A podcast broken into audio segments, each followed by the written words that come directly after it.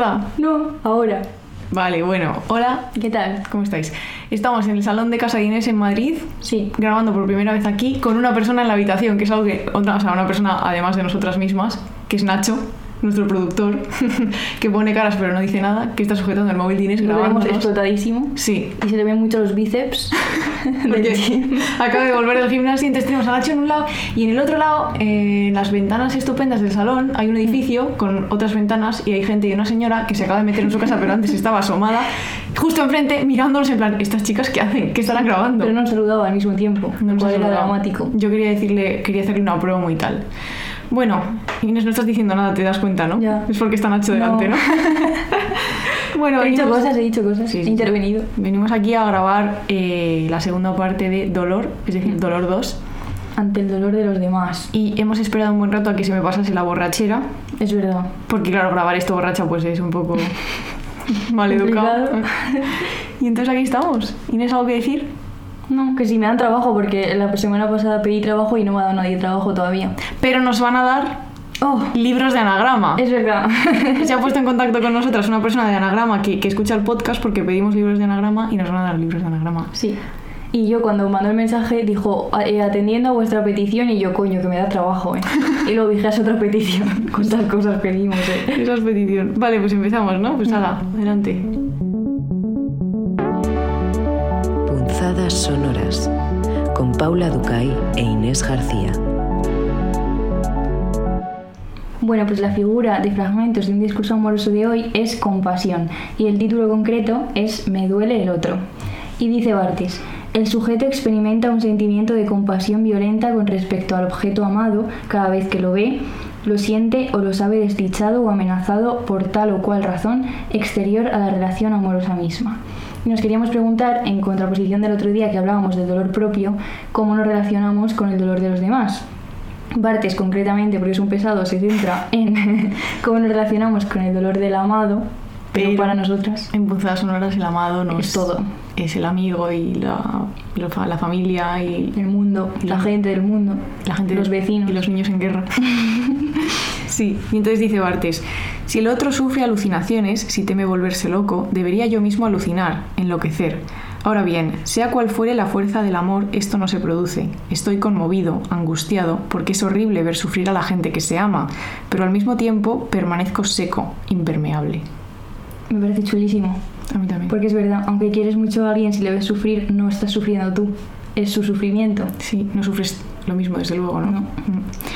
Claro, queríamos preguntarnos qué pasa cuando nos afecta la miseria o la vulnerabilidad de otra persona, ¿no? Y Bartes distingue entre lo que hoy llamaríamos la manera tóxica de gestionar eso y la manera sana. Esto es una distinción nuestra, ¿eh? No de Bartes.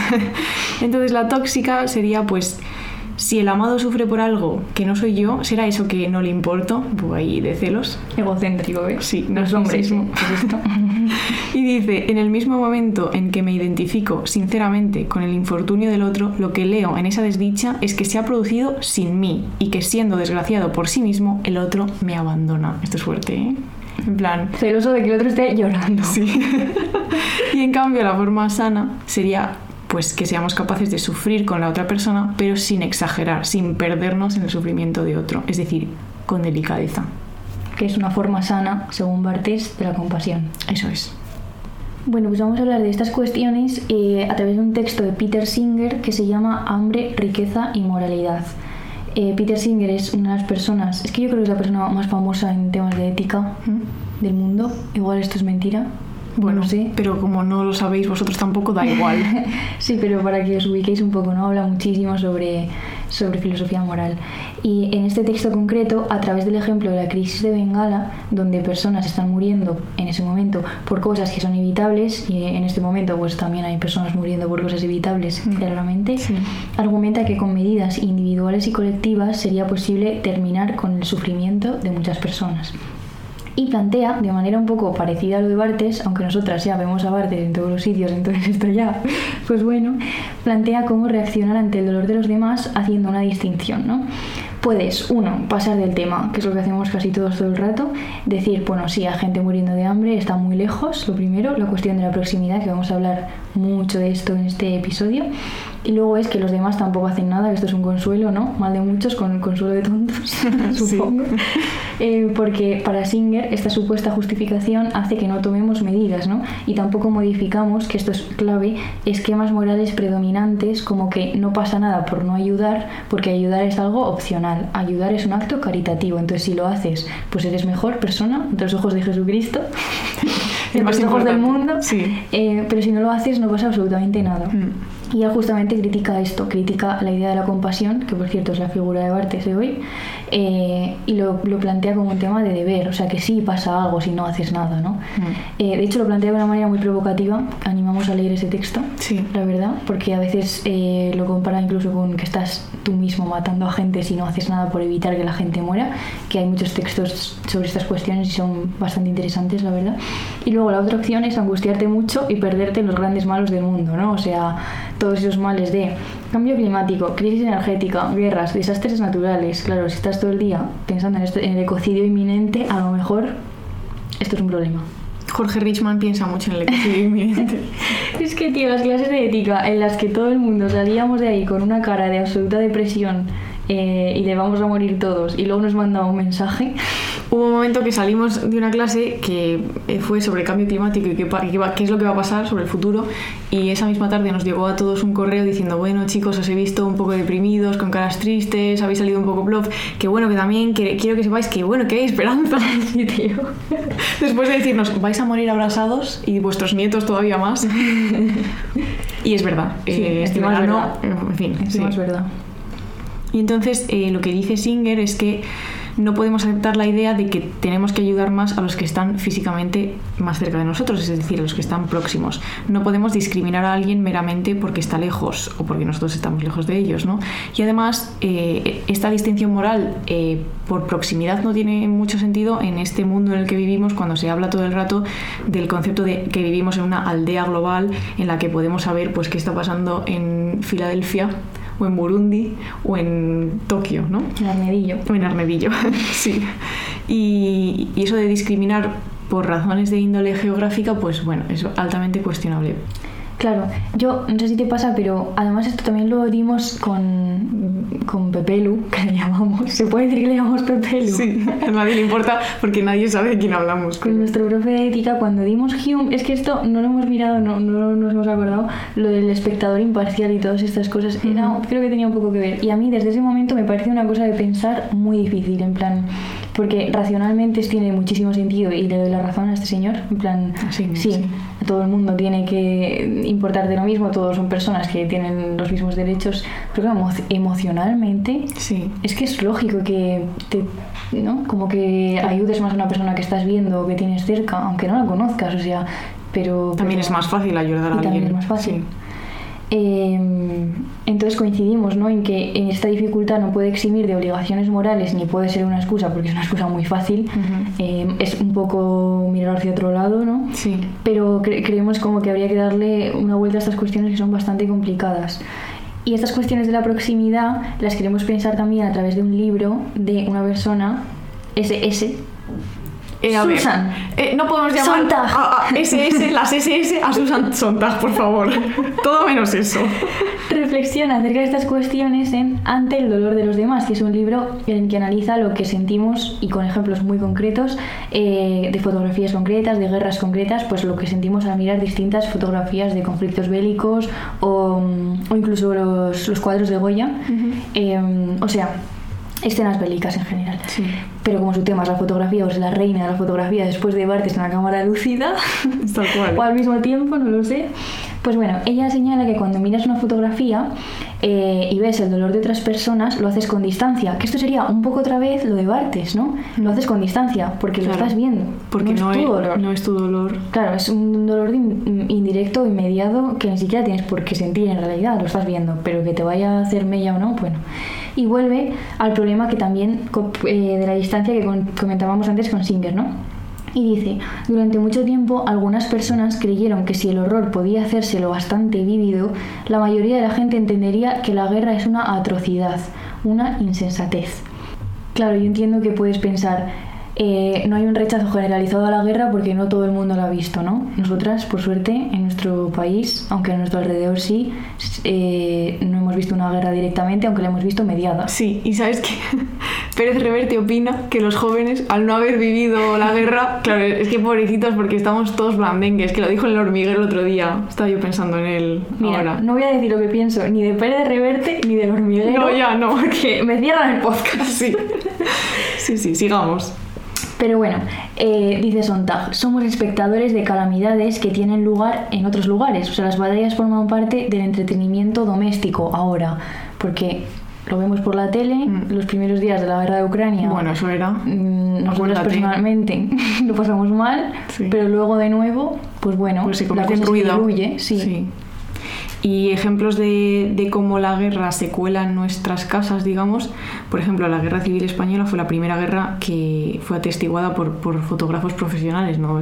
Hay muchísimas historias de esto, pero Vietnam, pues la que se grabó con vídeo, con cámaras de televisión y estaba pues cada día, en, sobre todo en las casas norteamericanas. ¿no?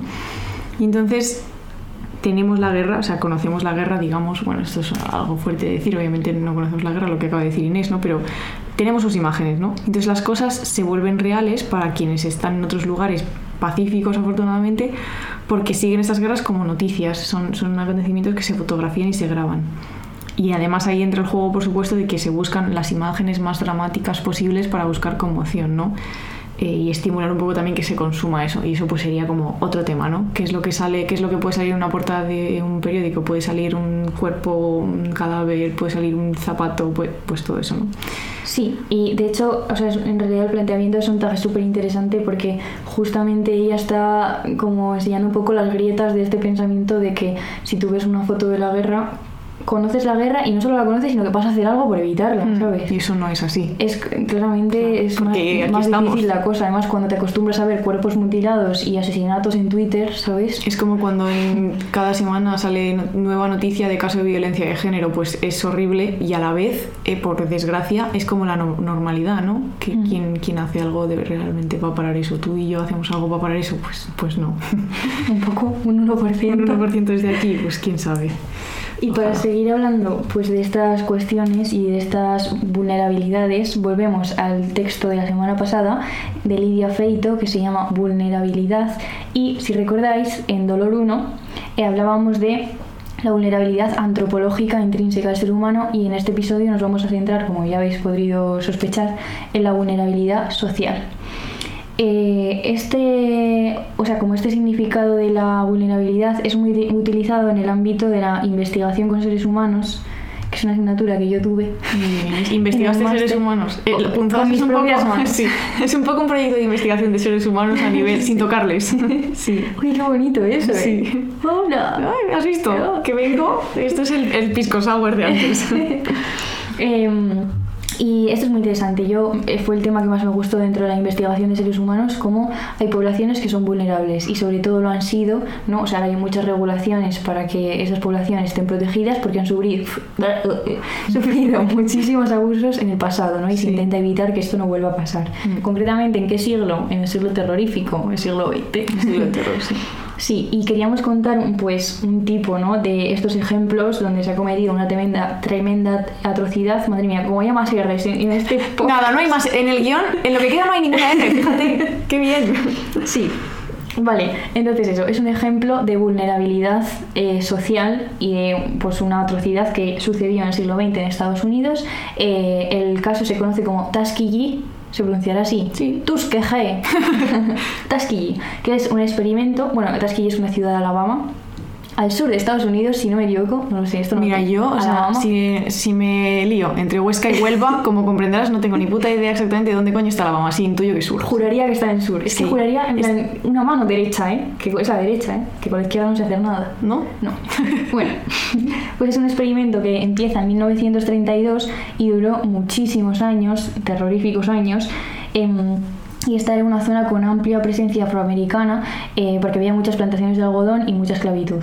Pues el Servicio Público de Salud de Estados Unidos tuvo la brillante idea de hacer una investigación en cuanto a la enfermedad de la sífilis con los infectados de la ciudad, ¿no? que eran eh, personas negras a las que les dijeron que tenían bad blood, ¿Ves? Has pronunciado muy bien. Bien, lo he dicho.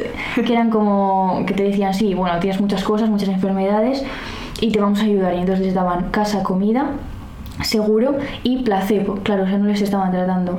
Eh, querían observar cómo era la progresión natural de la sífilis si no era tratada y ver si podía llegar a la muerte, ¿no? Entonces, claro, poco a poco, sobre todo después de la Segunda Guerra Mundial y todos los terroríficos experimentos que se hicieron en los campos de concentración nazis, pues hubo un gran despertar de estas cuestiones, ¿no? Se dijo, a ver, aquí se han hecho unas cosas que no se pueden permitir, se empezó a regular, en 1946 la OMS obliga a que los experimentos tengan que tener el consentimiento informado de los participantes, que se consideren como sujetos, porque es que, claro, a los participantes muchas veces, que de nuevo eran poblaciones vulnerables, muchas veces personas negras, claro, Mm. pero también pues judíos, ¿no? En, en Los campos. En los campos y, y Se también... les consideraba objetos, claro. Claro, no eran sujetos de la O sea, ellos te lo justificaban y esto hay juicios que la persona que lo ha hecho te dice, es que no eran sujetos, eran los objetos de la investigación. O sea, ni siquiera eran considerados, digamos, seres humanos, no eran un medio para un fin que era investigar. Pues, eh, eh, como decía, se fueron dando avances, incluso se fue tratando... No, al hilo de esto, que queríamos recomendar mucho un libro que seguramente muchos habréis leído, que es Un verdor terrible, de Me- Benjamín Labatut, que está editado en Anagram. Es un, es un, iba a decir poeta chileno, tío, un escritor chileno, que está muy bien y habla precisamente de, bueno, de, de investigaciones y experimentos y ciencia en el siglo XX y hay muchos experimentos y, por desgracia, muchos avances que no habla específicamente de esto, pero que nacen de, de tiempos de guerra y, de, y que luego sirven para otras cosas y viceversa, cosas que sirven, yo que sé, para mejorar la alimentación y tal, luego sirve para hacer una bomba, ¿no? Entonces está muy bien, os lo recomendamos infinitamente. Es verdad, está genial. Vale, y entonces como decía, incluso surgieron medicamentos para tratar la sífilis, ¿no? O que podían servir y es que se siguió manteniendo el mismo proceder, o sea, incluso después de toda esta sensibilidad que fueron haciendo y tal. Mm. Eh, de hecho, no fue hasta 1972 cuando un empleado que intentó dar a conocer esto, eh, pero no lo, lo consiguió, al final lo mandó al New York Times y mm, Peter Paxton, vamos a decir, pues este señor supongo que hizo algo bien, Sí. y ya solo de, los, de todos los participantes originales había 74 personas que estaban vivas, ¿no? y, y claramente pues muy fastidiadas por, por, pues, por la enfermedad.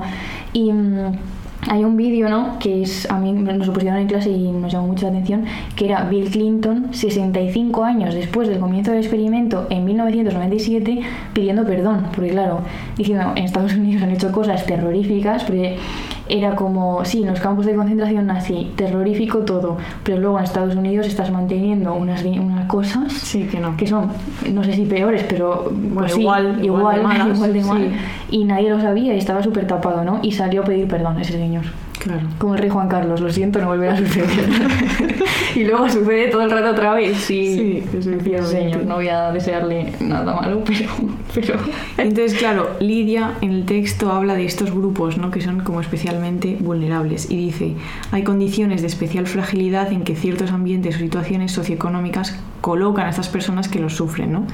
Ejemplos de esto, pues víctimas de desastres naturales, situaciones de, eh, de marginalidad, delincuencia, lo que hemos hablado de la discriminación racial o de género, en fin, exclusión social, problemas de salud mental y- y todo esto.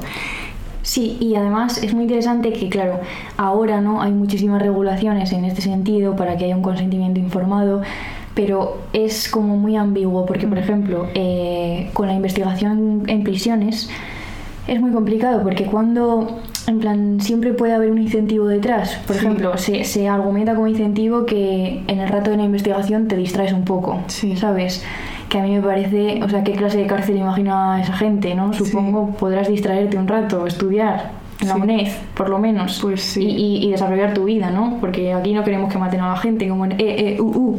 Sí, efectivamente así es. Y bueno, a lo que voy es que ahora estamos viviendo una época que es un poco eh, dónde está el- la diferencia entre el paternalismo, en el sentido de prohibir que todas estas poblaciones vulnerables participen en investigaciones. Y, y conseguir un verdadero consentimiento informado, ¿sabes? Por ejemplo, en el caso de mujeres embarazadas, de niños, estas cosas son complejas. No, son muy pero yo, yo soy de las personas que piensan que prohibirlo radicalmente al final siempre es un avance en el conocimiento, ¿no? Mm. Sí, Supongo sí. y hay que hacerlo bien y muchas veces es complicadísimo, pero si directamente le niegas la capacidad a una persona de ser sujeto de un- o participante de una investigación, también estás atentando contra sus derechos. Sí, o sea que hay que ver ahí que es muy complicado. Cosas, que sí. hacerlo con cuidado. Y con conocimiento de bioética, sí. y para hablar un poquito de estos temas, también queríamos recomendaros una serie que es Dope Sick, que está en Disney Plus. o por ahí, si, si buscáis bien, eh, que habla de... Es un, es un, retrato de cómo una familia de, de, farmacéuticos de Estados Unidos, la familia Sackler y su compañía, que es Purdue Pharma, no, eso, compañía farmacéutica, eh, mueven toda clase de hilos legales y políticos eh, para que los médicos de Estados Unidos empezaran a recetar un medicamento para el dolor que aparentemente iba a ser revolucionario porque era un opiáceo que no generaba adicción, que los opiáceos pues no se utilizaban tanto porque se sabía que generaban muchísima adicción y era un problema muy gordo. Y ellos sacan una pastilla y dicen, no, no, esto tú te lo tomas, se te pasa el dolor y aquí no pasa nada. Y, como, como el, Don Draper cuando vende los tabacos en plan, es bueno, esto es bueno para la salud. Sí, it's toasted. Sí, sí, sí, claro, porque esto estaba, entonces todo bien. Pues tal cual. Y claro, por supuesto, es mentira, ¿no? Eh, y la venta de esta, de esta cosa terrible, pues eh, terminó por generar, o más bien dinamitar, una epidemia de adictos a los opiáceos que luego además se convierten en adictos a otras cosas, ¿no? Y el, el nombre del medicamento es Oxycontin eh, y hay comunidades, por eso hablábamos antes de grupos como más vulnerables, que se vieron muy, muy afectadas. Por ejemplo, los mineros, que bueno, pues están en las minas, tienes un accidente, te duele la espalda, hay, una historia de una chica que es minera y le pasa justo esto, y empieza el médico, además un médico que, está, que lo interpreta Michael Keaton, que creo que se ha llevado un Emmy por esto, eh, empieza a tomar la pastilla y claro, es un desastre. Eh, le va muy bien las 12 primeras horas y luego... Y, y es, acojonante. Y la cuestión es que en la serie los malos de los Sacklers eh, utilizan un montón de organizaciones y de anuncios publicitarios para empezar un debate en torno al dolor, ¿no? Es como que engañan a la gente, o sea, es una campaña de publicidad a nivel estatal. Y, y, generan, o sea, crean asociaciones como la American Pain Society, la, la, Sociedad Americana del Dolor, engañan a sus propios comerciales contratados por ellos mismos para que les vendan a los médicos esto diciendo, no, no, esto es todo bien, no genera adicción y tal. Y hay un libro que lo cuenta que se llama El Imperio del Dolor de Patrick... ¿Cómo era? Braden Keith. Es que se me ha borrado el guion, pero me he acordado. que está editado en Reservoir Books, eh, que lo podéis leer, es un tochaco, pero lo cuenta, cuenta todo esto. Y a mí me, me fascinaba viendo la serie, que es algo que creo que no llego a entender. Hablábamos ¿no? de la empatía y del dolor de los demás. Porque este medicamento, o sea, la adicción como que te altera el cerebro, o sea, la química del cerebro te la altera y luego tardas muchos años, es muy difícil salir de ahí y la mayoría de la gente muere o termina por sobredosis o lo que sea. Eh, o sea, ¿cómo tienes que estar, cómo tiene que ser una adicción? No, o sea, yo afortunadamente no lo sé, para que de verdad pienses y te lo creas y estés convencida de que si no te tomas la siguiente dosis te vas a morir. Ya. Porque eso es lo que, lo que se ve muy bien en la serie, ¿no? Es absoluta desesperación, ¿no? Imagino que aquí hay bastante gente escuchando que, que ha tenido que convivir con adicciones o con gente que tiene adicciones y me parece una cosa muy fuerte. Y también es fuerte que no hemos hablado en este capítulo concreto de esto, pero cómo la gente hace negocio del dolor de los demás y de la desesperación de los demás. Y esto es una cosa que se acaba un machete. y es matando gente 2.0. Eh, los chamanes que te curan el cáncer porque, bueno, Sí. porque lo han visto en las estrellas, todas Sí. estas cosas, ¿no? En plan, absoluta. Sí, jugar sí. con el dolor, o sea, es que escoger el dolor de los demás y llenarte el bolsillo. dinero. él. Son como dos, lo que es el, el ejemplo que has dicho es como la otra cara, ¿no? De esto, en plan, algo que se reviste de medicamento y medicina y ciencia, porque por supuesto Mm. ellos sacan estudios que están eh, manipulados, sí, sí, manipulados y avalados y luego por supuesto pues compran a los jueces y a los fiscales y a quien necesite, ¿no? Y bueno, os, os recomendamos la serie del libro y si lo veis pues ya nos contáis. Sí. Y volviendo al texto de Lidia, de vulnerabilidad, eh, ella dice ¿no? que existen espacios de vulnerabilidad, que es algo así como un clima o condiciones desfavorables que exponen a las personas a mayores riesgos, a situaciones de falta de poder o control, a la imposibilidad de cambiar sus circunstancias y por tanto a la desprotección. Y es muy interesante porque, como decíamos, en el episodio anterior hablábamos de la vulnerabilidad antropológica y la vulner- vulnerabilidad social la incluye. O sea, porque tú eres siempre vulnerable antropológicamente porque eh, tienes, eh, sufres la fragilidad del ser humano, ¿no? Los factores intrínsecos que hablábamos de el ser biológico y el ser psíquico, eso lo tenemos todos. Pero es que encima también hay factores exteriores. O sea, hay una dimensión que tiene que ver con elementos sociales y ambientales. Aparte de tu propia vulnerabilidad, hay vulnerabilidad asociada con el entorno en el que vives, con quién eres, con de qué color es tu piel Mm. y con otras muchas cosas, ¿no? O sea que, aunque la vulnerabilidad es intrínseca, la vulnerabilidad antropológica, no es cierto que la, social, o sea, que la vulnerabilidad social sea estable ni inmutable, porque depende de factores que podemos cambiar. O sea, es que la que, la que no puedes cambiar es la, de enfermar. O sea, enfermar, por lo que sea, Sí, puedes sí. enfermar, ¿no? Pero la de que la de que tiene que ver con la vulnerabilidad social sí que puede intervenirse. Mm. Y eso creo que es como la clave de todo esto. Y de hecho hay una filósofa que he buscado para decirle a Paula, para que era experta porque no me acordaba, y pone eh, miembro de la Cámara de los Lores. y es que se lo merece, ¿sabes? O sea, Los lores los mejores. Sí, Sí, que se llama Honora O'Neill, así, ¿no? Creo que es Niall, no creo que sea Neil, no sé, pero bueno. O'Neill. Se escribe N-E-I-L-L si alguien quiere buscar. Que explica estas cuestiones que explica Lidia Feito también, pero llamándole dimensión persistente de la vulnerabilidad humana, que es la vulnerabilidad antropológica que nos acompaña desde el día que nacimos hasta el día que morimos, y luego está una variable que es vari o sea, perdón, una dimensión que es variable y selectiva. Selectiva porque elige a ciertas personas, ¿no? Eh, y esta última debería suscitar, y esto es lo más importante, una respuesta, o sea, un rechazo al daño. Claro. ¿Qué actitud ética debería derivarse de todo esto? Pues el cuidado. El cuidado, ¿eh? Qué importante es. Y surge una obligación moral de hacer acciones preventivas, curativas, sociales, económicas, que ayuden a, a minimizar o incluso a erradicar, ¿no? evitar que esas poblaciones vulnerables pues sufran daño. Claro, efectivamente. Y queríamos también traer a colación un libro que es Personajes Desesperados de Paula Fox. Holgorio en el podcast ahora mismo. Tenemos que explicar Sí, qué sí. es el libro de punzadas. Sí, lo- lo- sí, es nuestro. Sí, iba a contar que precisamente en esta semana estamos grabando esto un viernes y el Miércoles. miércoles estuvimos en la primera sesión del Club de Lectura de los, para los Mecenas este mes y hemos decidido leer este libro y el domingo tenemos la presencial. Vamos a agradecer a toda esa gente, ¿eh? porque es que me lo pasé muy bien. Sí. Todavía no ha pasado la presencial, no puedo hablar de esa gente. No, pero bueno, estará bien Pero os quiero por querer venir solo.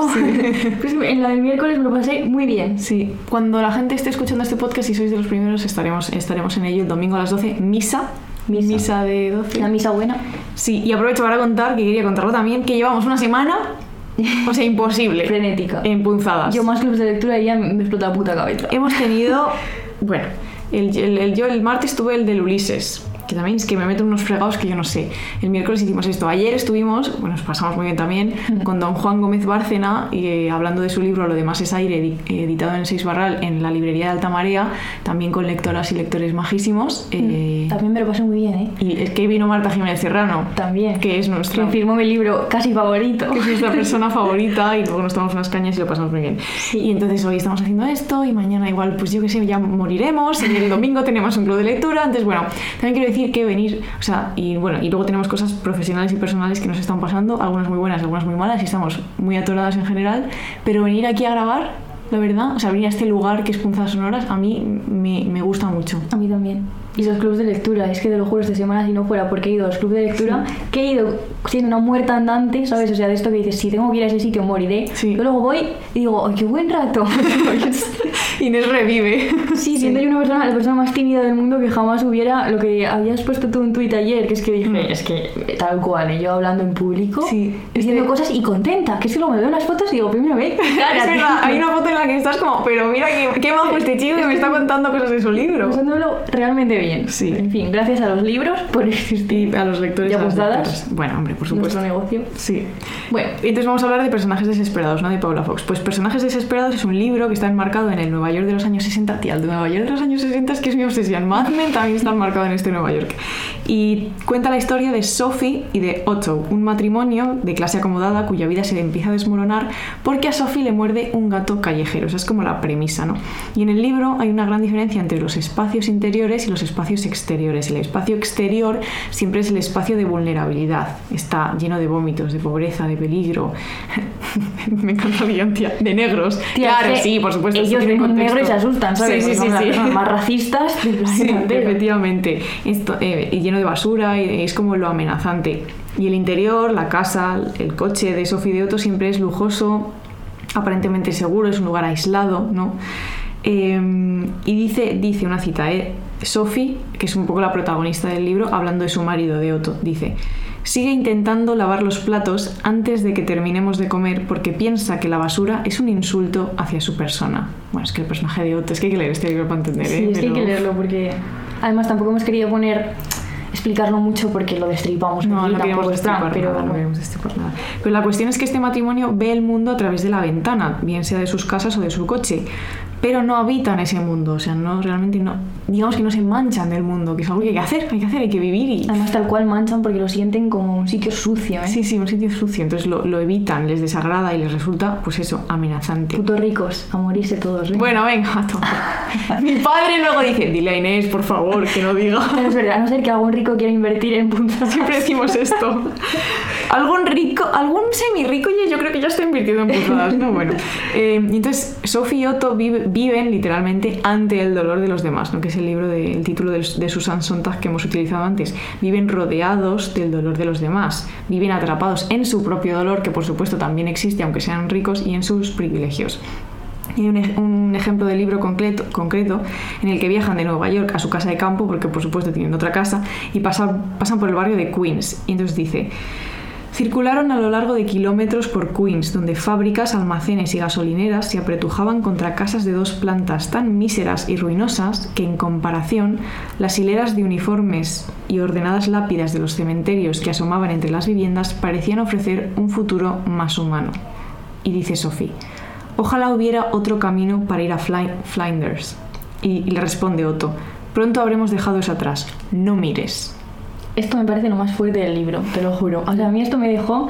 O sea, que vea un barrio obrero y diga, prefiero un cementerio. Sí.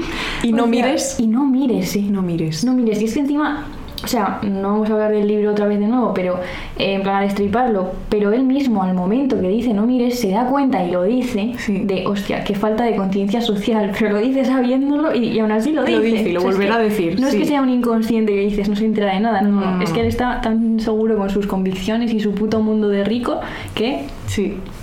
Y esto nos recordaba mucho a un libro de Zizek Hmm. que se llama Primero como tragedia, después como farsa, en el que cuenta que los ricos de Sao Paulo ahora se mueven en helicóptero para no tener que ver a la gente en la calle. ¿sabes? O sea, Sophie, si pudiera ir en helicóptero, helicóptero. como los de Succession, tío. Ah, hombre, claro. Claro. Bueno, todo esto. Ha salido el tráiler de la cuarta temporada de Succession. Espero que estéis todas emocionadas. Vamos, yo lo estoy.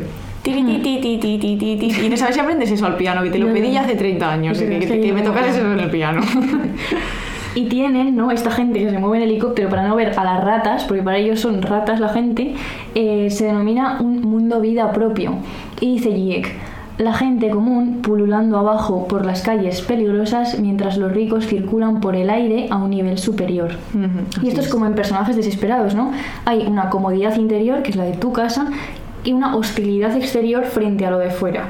Y además prima lo privado frente a lo público. O sea, es mejor una piscina privada que ir a una pública, obviamente. Es, es mejor un hospital privado. Bueno, esta es otra en personajes desesperados. La, como es fin de semana y es su médico privado, no hay manera de que Porque consiga una recordemos que le cita. ha mordido el gato. Sí. Sí. Van a un hospital y en la sala de espera casi se muere. O sea, Porque está rodeada de, de gente. de gente normal. Sí, y, y todo el rato a lo que huele, es como una escena súper agobiante, ¿no? Mm. Que, que huele fatal, porque huele a pobre. ¿sabes? Huele a pobre, Y todo este tipo de cosas, y es como. Eh, es mejor la escuela privada que la escuela pública, y es mejor ir en coche en vez de en autobús, ¿no? Y hay una brecha enorme entre la gente rica y la gente pobre. Sandel, que es otro gran filósofo, considera que no es posible desarrollar la solidaridad que la de- democracia requiere eh, en esta situación, ¿no? En la situación de personajes desesperados, porque no solo es que primen los servicios públicos frente a los privados, sino que encima eh, no te encuentras en, los lugares públicos, como puede ser una plaza, una piscina o una escuela, no se encuentran personas que tienen diferentes estilos de vida. Porque los centros públicos, que son esta oportunidad para el encuentro, para lo diferente, ya pierden, o sea, pierden importancia, ¿no? Y se segregan mucho. Entonces, el de afuera encima es visto como otro, como una amenaza, y se busca una homogeneidad por la cual los miembros de una determinada clase social conviven únicamente con esa misma gente, y se pierde el contacto entre lo diferente, que, como decía Sandel, es una pieza clave de la cohesión social. ¿Cómo vamos a construir así una democracia? Mal. Esto sí los ricos están en su puto mundo. Sí, claro. Esto se nota mucho cuando llegas a la universidad. Pues Lo cuenta mucha gente, de ambas partes. En plan, yo que sé, una persona con mucho dinero llega a una universidad pública y de repente tiene un amigo pues que no puede pagarse prácticamente la matrícula y al revés, ¿no? Y eso genera cositas también. Y entonces todo esto, pues claro, se, se trata de literalmente, a veces literalmente, por ejemplo con Sofía Otto cuando no miran, taparse los ojos ante el dolor de los demás y anular la mirada y también esa posibilidad de coincidir, ¿no? No, no la mirada hacia las imágenes de las que hablábamos al principio, sino la mirada hacia las personas, hacia los otros, a la gente que camina con nosotros por la calle y que también habita nuestros espacios. Sí. Y eso era todo lo que queríamos decir. Sí. Ante el dolor de los demás. Y ahora que... que- En nuestra opinión, la respuesta es el cuidado. No cerrar los ojos. Te has pu- has puesto cara de, de niño enfadado. ¿Sabes lo que hacen yo los ricos que cierran los ojos? Madre mía, no, por favor no lo digas. Te lo pido, por favor, no lo digas.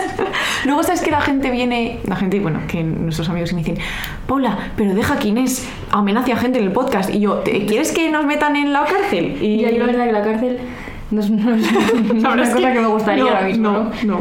Si alguien quiere. En plan, si una influencer me demanda, Sí.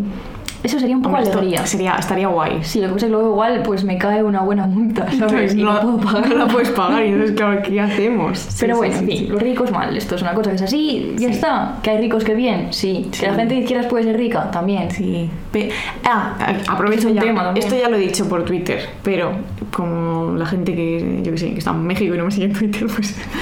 Eh, es que justo este tema de gente de izquierdas, dinero, tal, desigualdades, se habla en la maravillosa entrevista que le hizo don Aymar Bretos a César Rendueles, que es un otro filósofo sociólogo que yo no he leído, pero tú sí. Sí, me encanta. Inés ha leído libros de César Rendueles eh, y le hizo una entrevista en hora 25 que además está en formato podcast en Spotify y está muy bien y habla, es que es, es no todo esto, pero cosas que tienen que ver con todo lo que hemos hablado de la desigualdad y está muy bien. Que César Rendueles, ¿eh? Seguramente un experto sobre desigualdad. No, no, claro, eso, eso efectivamente eso es lo que es. Experto. ¿Y qué estamos viendo? ¿Y qué estamos escribiendo? ¿Y qué estamos pensando? Este- ¿por qué estaba hablando de energía repentina? ¿Por qué no estoy viendo nada? No, no, claro, Juego de. Tronos lo único. Es mi, mi modo de esparcimiento, porque claro, como ha acabado La Casa del Dragón, sí, he visto Juego de Tronos hace 100 años, Sí. pero me ha entrado como la... Ya, esa- quieres estar en vuestros. Ya, y la isla de las tentaciones, ¿qué me dices? Ayer no lo vi, por ejemplo. ¿Ves? Claro. Estábamos en un club de lectura. Es verdad. Los dos mundos, Las dos Españas, no puedo ver. Las dos Españas me gustan, ¿eh? Sí, sí, no, por supuesto, Aquí. Sí. Clasismo este de las Islas de las Tentaciones no lo dejamos aquí entrar tampoco, ¿eh? Ningún tipo de clasismo en este podcast. No. Que saco a Anier, ¿no? Y Y os doy con ella en la cara. Podríamos haber nombrado a Anier no y con todos Ya, sus pero libros es sobre la ¿qué clase, hacemos? pero Todos los días os nombrarán y no nos van a mandar a la mierda. Tenemos que convertir este podcast en un podcast sobre Anier, ¿no? Claro. ¿Cuánto llevamos de minutos? No lo sé.